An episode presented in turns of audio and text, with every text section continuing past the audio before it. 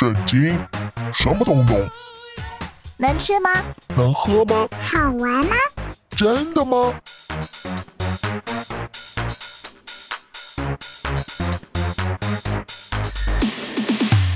圣经鸡尾酒，干杯！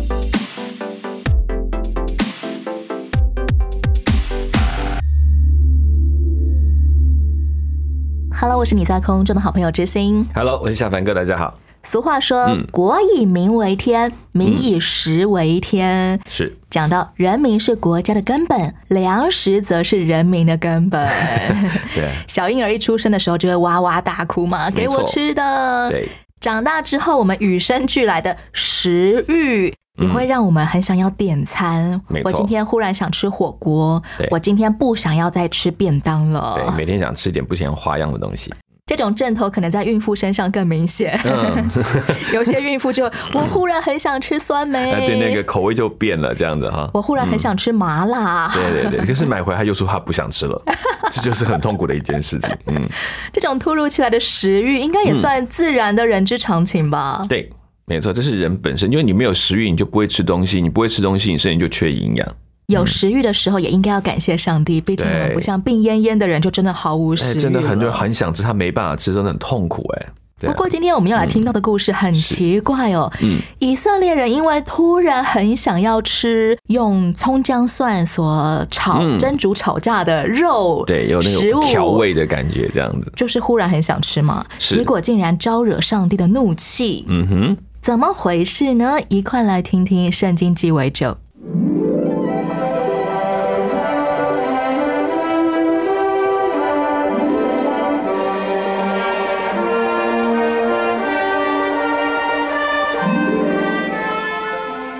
以色列人跟从云柱的引导，经西乃旷野向北行，要去迦南。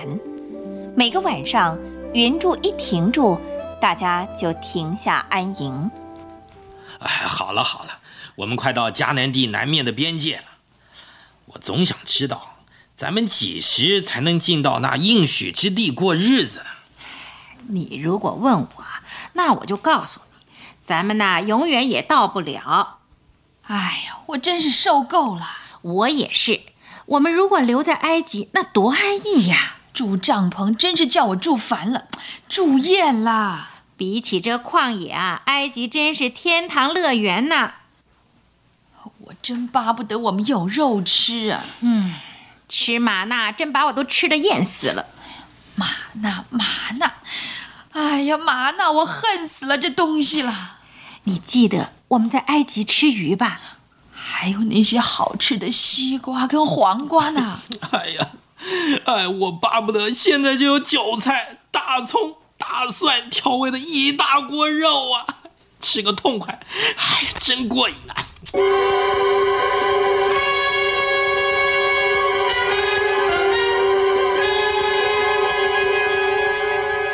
摩西，摩西，给我们肉吃啊！给我们肉吃啊，摩西！给我们肉吃啊！我们不要吃麻辣。我们要肉吃，我对，我们要肉吃，不要吃麻辣。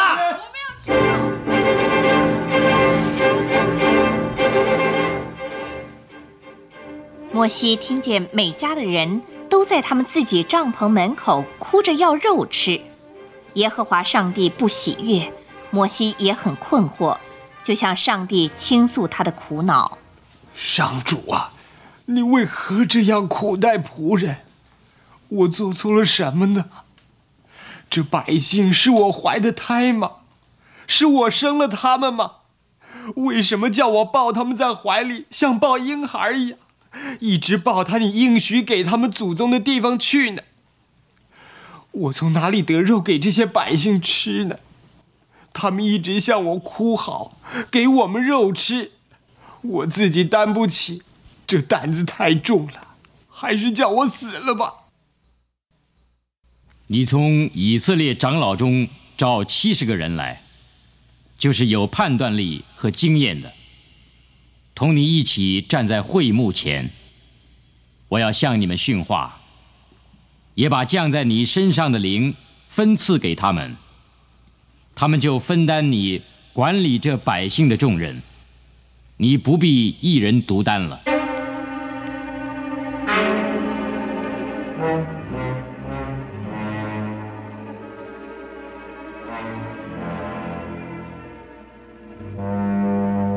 摩西，你现在就去吩咐百姓，叫他们预备好，明天开始吃肉。告诉他们，耶和华已听见了他们的哭叫，说：“给我们肉吃，我们在埃及还好得多。现在我上帝要给他们肉吃，还不止吃一天、两天、五天、十天、二十天。”而要吃一整个月，直到你们鼻孔里都喷出肉来，使你们厌恶了，因为你们厌弃了耶和华。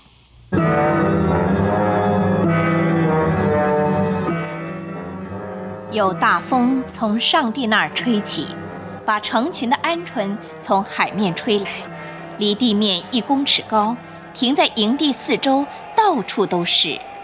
哎，看了看呐，那么多的鸟，哎呀，一定有成千的，不止成千呢，成万都有太好了，太好了，我们有肉可以吃了，终于有肉吃了，我真是巴不得马上就吃才好。是啊，烤鹌鹑，烧鹌鹑，哎呀，越吃越过瘾呐！哎，拿个大口袋来，我们好尽量的多装回去。我啊，要拿两三个大口袋来装，吃完的晒干。这样就够吃好几个星期的。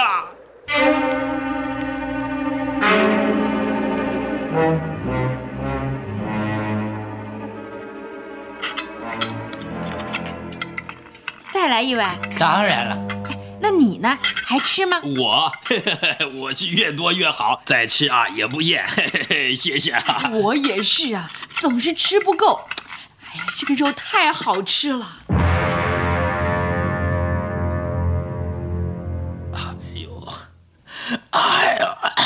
我的肚子里！哎，你怎么了？你不舒服啊？我的胃里啊，像是有火烧啊！只怪我啊，吃的太多了。哎，哎呦，我也觉得有些发烧，很热啊。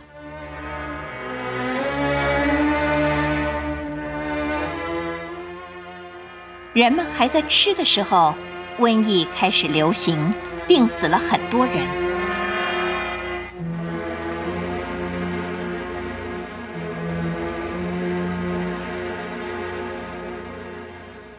后这一段吃肉吃到饱的故事，其实还蛮悲哀的。对，小凡哥是以色列人才刚出埃及一个月的那个时候，就抱怨过粮食短缺嘛。嗯，当时候上帝不就已经赐给他们晚上有鹌鹑，白天有玛纳吗？嗯，这件事情的叙事有点有趣。他们到底是在从那个时候就开始每天是这样的行程，还是每天就是玛纳，一直到这个次之后，他开始固定的晚上会有鹌鹑给他们来吃？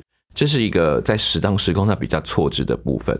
但有人说，如果早上就有，他晚上也有鹌鹑，他为什么这时候还要怨都没有肉吃呢？哭嚎着说：“谁给我们肉吃呢？”对，其实我觉得那个是另外一个暗喻，就是其实人心不足蛇吞象，想吃想要吃更多，我不要吃刚好就好。就像那个玛纳告诉你说，你到时候每天就收当天要有，可是就是有人想多收。想多存一点，你又吃不完，然后又放到后面，就变成说我心里很想吃，真的有想到这种地步吗？想到这么可怕吗？不是等晚一点就有的吃了吗？其实当时候的事实是，他们不缺肉吃，是也不缺谷类、麻纳嘛。他们自己也有牛羊，讲实在话是这。自己其实也是可以宰牲口来吃的，对他们是可以经过祷告说我们想吃这个，就可以去宰自己的羊啊，这都还是可以的，并没有不准他们吃的。那我们到底要怎么理解我今天这段故事里面在圣经里面的记载？其实是，嗯。以色列中大起贪欲之心的闲杂人，没错，他们向摩西哭嚎着说：“谁给我们肉吃呢？”嗯嗯，为什么圣经这样形容他们是大起贪欲之心的闲杂人呢？因为这个地方就是他们想要更多的东西，想要在能够储存在他的仓库里面，想要能够甚至拿去呃做其他的用途，或者他想吃就要随时能够吃到，这种想法在他的脑袋里面。有点任性的过程，而且叫闲杂人等，可见那一群人是跟在旁边到处起哄的人。他们指的是以色列本族人。本族里面还加上一些跟着他们来的人，有一些人他们是真的就是只是去来看热闹的，他想来看一看你的神到底多厉害，想看你们还会经历什么有趣的事情，然后就在当中，所以他受不了苦，他觉得为这个神要乖乖的等肉吃，这个神不好，因为以前他们怎么求就可以拿，就可以去要，现在不是，现在神按上帝的规矩，不再像过去我拜一拜祭一祭，他应该要给我好处，这是不相同的。这些抗议没有肉吃的人，很有可能是以色列当中的贪心人，没有错，也有可能是非以色列族的一些跟随来的故意玩对瞎起哄的煽动人心的人。而且更重要，他的那个贪欲其实不是在贪肉而已，你看看出来，在过程中他们在挑战摩西的权柄，在挑战上帝的权柄。他们在说的是：拜托，我们以前在埃及还有黄瓜、西瓜可以对吃、哎、嗯我想念那一些韭菜、葱、姜、蒜，嗯，然后那个物欲胜过了他们对上帝的崇敬，就卡在那个地方。甚至他们要求不如嗯回埃及去、错还比较好，我们以前还比较好。这这种食欲、贪欲，甚至让他们宁可放弃现在好不容易得来的自由。他们其实就好像我讲的那个贪欲，已经不只是用那个肉，只是一个表现，就是说我们要肉吃。他的表现是让我们来做主，让我们来做这个管理的人，让我们大家可以更自由，让我们大家干脆回埃及去享受过去那美好的生活，不要在旷野里面里面吃那个白煮肉这种感觉，这样或白烤肉这样的感觉，没有味道这样子。让我们来体会一下他们离开埃及已经一整年之后的心情好了。嗯。嗯，试着同理他们一下好了。就像今天故事一开始讲到，是。他们其实过了一整年之后，仍然住在旷野里面当对。游牧民族。哎，嗯哼，他们感到对未来十分的不安、心烦，嗯因为不知道何去何从啊。是，不要说食欲不得满足这件小事，有可能会引发怒火。好了，嗯，这种状态底下，随便任何一点小事，假如我被虫叮了一个包，好了，嗯，很有可能都会引发大规模的抗议。是因为其实就很单纯，它就是我们回头问一件事情，就是你真的觉得自由对你来讲比你的生活享受还重要吗？还有他们已经慢慢好像淡忘了在埃及所受的苦，只是讲到说那边有他们想吃的东西，这个人的视野突然变窄了，不知道为什么，然后他们就觉得哦回到那样就好，可是忘记当初他们要怎么样劳碌才能换取这一点点的食物，跟现在他可以坐在这里自己的帐篷当中，过着还有自己的上帝可以敬拜，这已经是不同的世界，但他们却没有却忽略了这一件事情。忽然间，对于那些很肤浅的事物无理取闹起来了。对，而且其实我觉得真正背后的概念是，他们想要夺这个权柄，要他变成带领这一群人，然后回到埃及去。这样好像我才可以夺回我人生的踏实感一，样，我可以来掌控。没有，他们觉得我都在听摩西，所以后面有一连串关于这个摩西的权柄的质疑就会跟着出来。很多时候，我们真的会把安全感建立在我可以掌控的事上。嗯，嗯例如，当我做足所有的计划，并且按部就班的时候，我觉得我很踏实，嗯我很有安全感。但一旦有意外进来打乱我的生活计划的时候，我可能就会忽然间觉得非常的彷徨，甚至我也有可能开始像以色列人一样，为了某些小小的事情乱抱怨起来。对，就他们可能已经觉得，就这么久了还没有结果，怎么会到底要带我们去哪里？可能就开始产生就用这种质疑的方式去来挑战。一段蛮长时期的困惑啊、嗯沮丧啊，久而久之，那些情绪可能真的就会吞噬我们人生当中所有的力量、信心跟盼望了。没错，就好像说，我不如回去做那个奴工算了，还可以过日子，还好一点点这样子。但人生当中真的有可能会遇到这样的时期，那我们该怎么办呢？其实我觉得等候靠神等候，然后要去思想，就是说，到底你真正期盼的生活是跟上帝在一起的，还是你觉得我只要过好的生活就好了？这是两者完全不一样的。如果过物质好的生活，你随时可以放掉上帝；但是如果你想跟上帝走在一起，那你就会走到很多很多不同的地方，经历人生很多不同的阶段。这个精彩又是另外一种了。当生活变得有点煎熬，心情进入低潮的时候，是更是显明我们的生活、我们的人生到底是以我为主，还是以神为主的时刻了。对，有时候你那个自由才换得了你这美好的关系，结果你回去，你可以过很安稳的生活，可以做很平静的日子，可是你你就看不到生命的精彩。我们要先来听一首歌，歌曲之后再来聊一聊摩西怎么应对百姓们的抱怨。这首歌叫做《祷告，一直到成就》。我们眼前任何高山，靠主就能挪开；我们眼前任何海洋，心必能横跨。靠耶稣，绝没有难成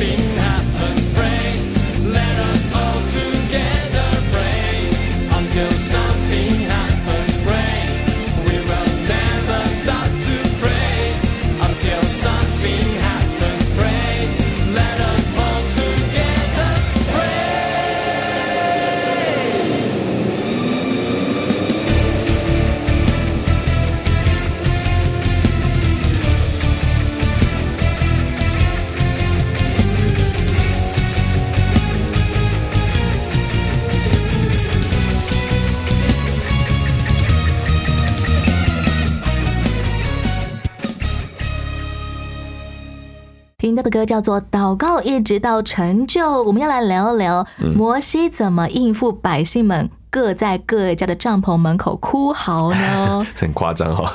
圣经记载是耶和华的怒气变大发作，摩西就不喜悦，好像没有解释上帝到底对什么事情的根源生气，是因为以色列人突然想要吃肉，还是对以色列人虚所无度的贪欲生气呢？我觉得是为了贪欲背后的那种对神的不信任，还有就是对摩西的一个怀疑，所以这些加在一起会让上帝非常不开心。其实那个上帝也曾经对摩西说，他们不是在跟你抱怨，是在抱怨我。这个东西就很明确指出他们到底在气什么。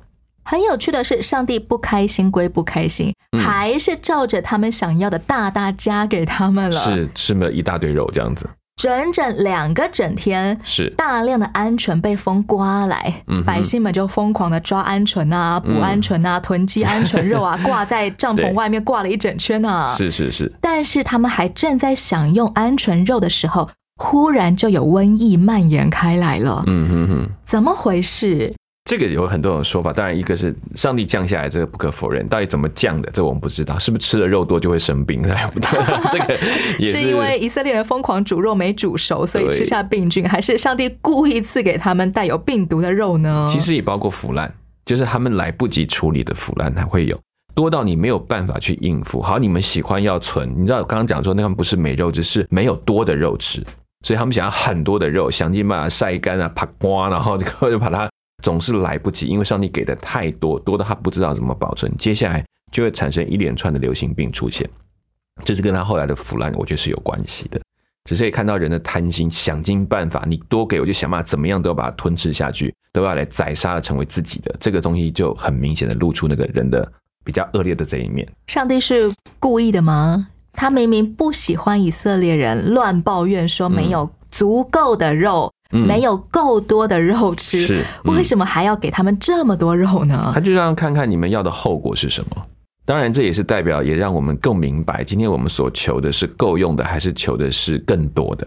这是我们也去体会。所以，其实用这个很血淋淋的历史来告诉我们，它的后果会是什么。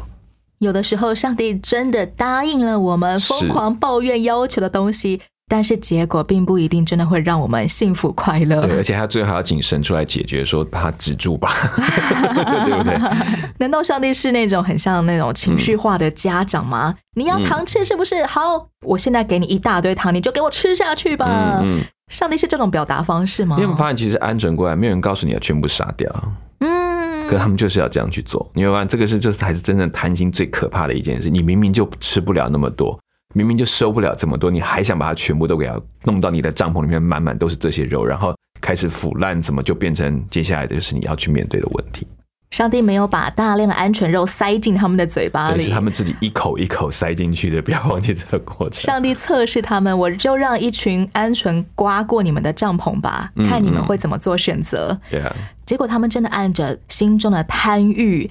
大量的捕捉，然后甚至连肉类都腐烂了，吃下去当然就生病喽。那以前有一句小时候妈妈都会骂的话，就说你这个人啊，眼大肚子小。什么意思啊？就是呢，一到餐厅就点一大想吃的东西，你没有根本就吃不完，然后每次吃一点说啊我饱了，你 就会被打。这眼大肚子小，怎么就是硬要拿那么多就吃不完？下次拿你吃得下的就好。可以想象，家长应该很想翻白眼。对我，我觉得这就是一个学习，就是我们从来不知道，原来我们的贪欲常常胜过我们自己可以承受的范围。摩西面对百姓们的抱怨啊，他就去跟上帝哭诉说：“我若在你眼前蒙恩，求你立时将我杀了，不叫我见自己的苦情。”简单白话说就是：上帝啊，让我死了吧。对，说 这场状况到底是什么情形？你要把他杀光了吗？叫我来干嘛了？很多时候，我们如果在职场上啊，我们带领的员工向我抱怨薪水太低了；我在学校当中教导的学生抱怨我考试太难了；是我在教会里面带领的童工抱怨我服侍很累。嗯，是对。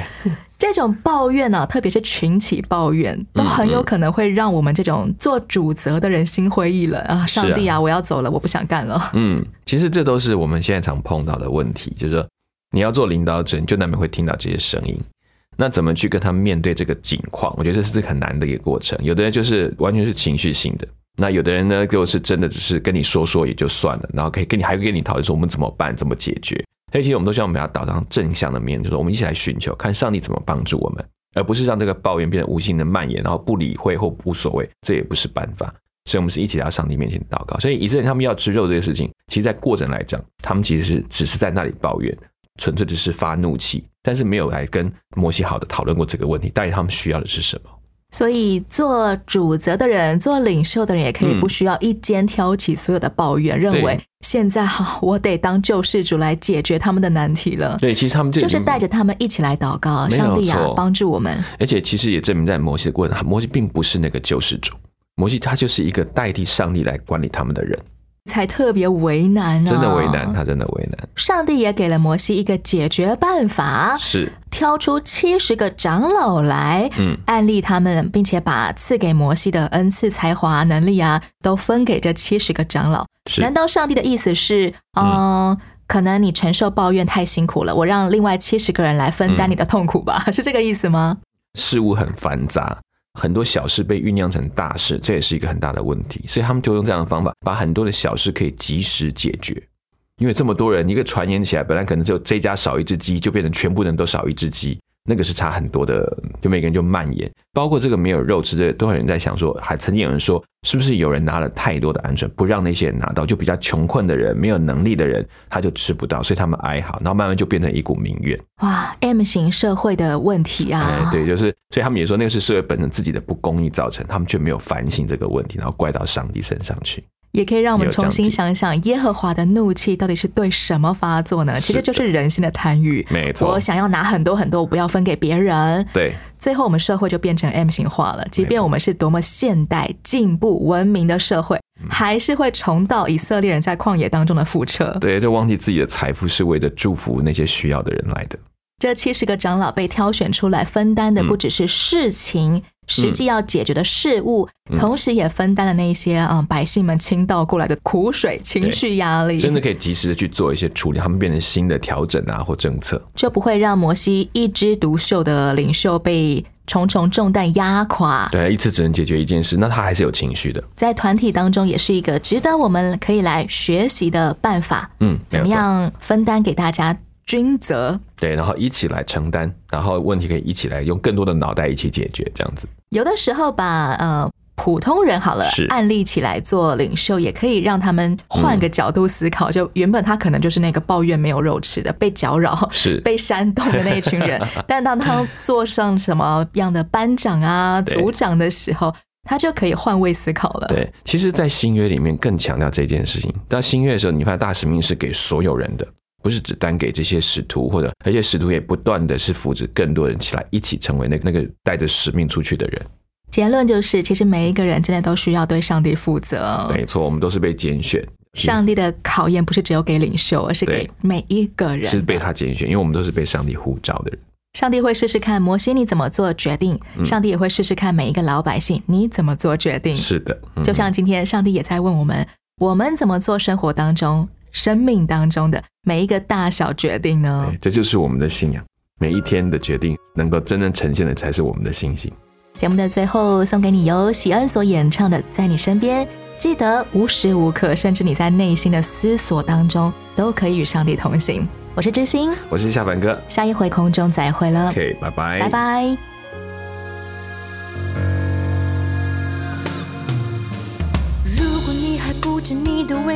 在许多的未知中憧憬期待。如果你还一直原地发呆，在许多的抉择中来回徘徊，我的朋友，你可明白？让主的爱使你释怀，他会为你做最好的安排。如果你在害怕你的选择有点回过头来会留下遗憾憾。如果你在担忧你的生命辜负别人期待是一片空白，我的朋友你可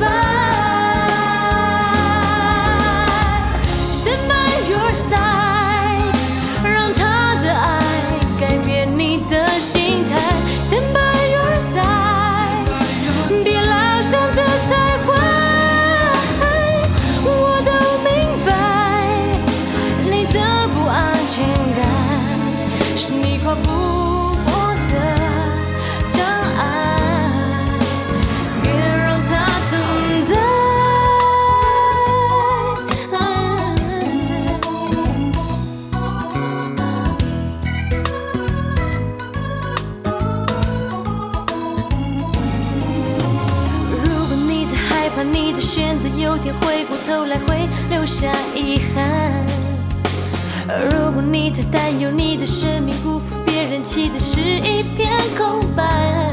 我的朋友，你可明白，让主的爱使你释怀，我是相信他的心意不会失败。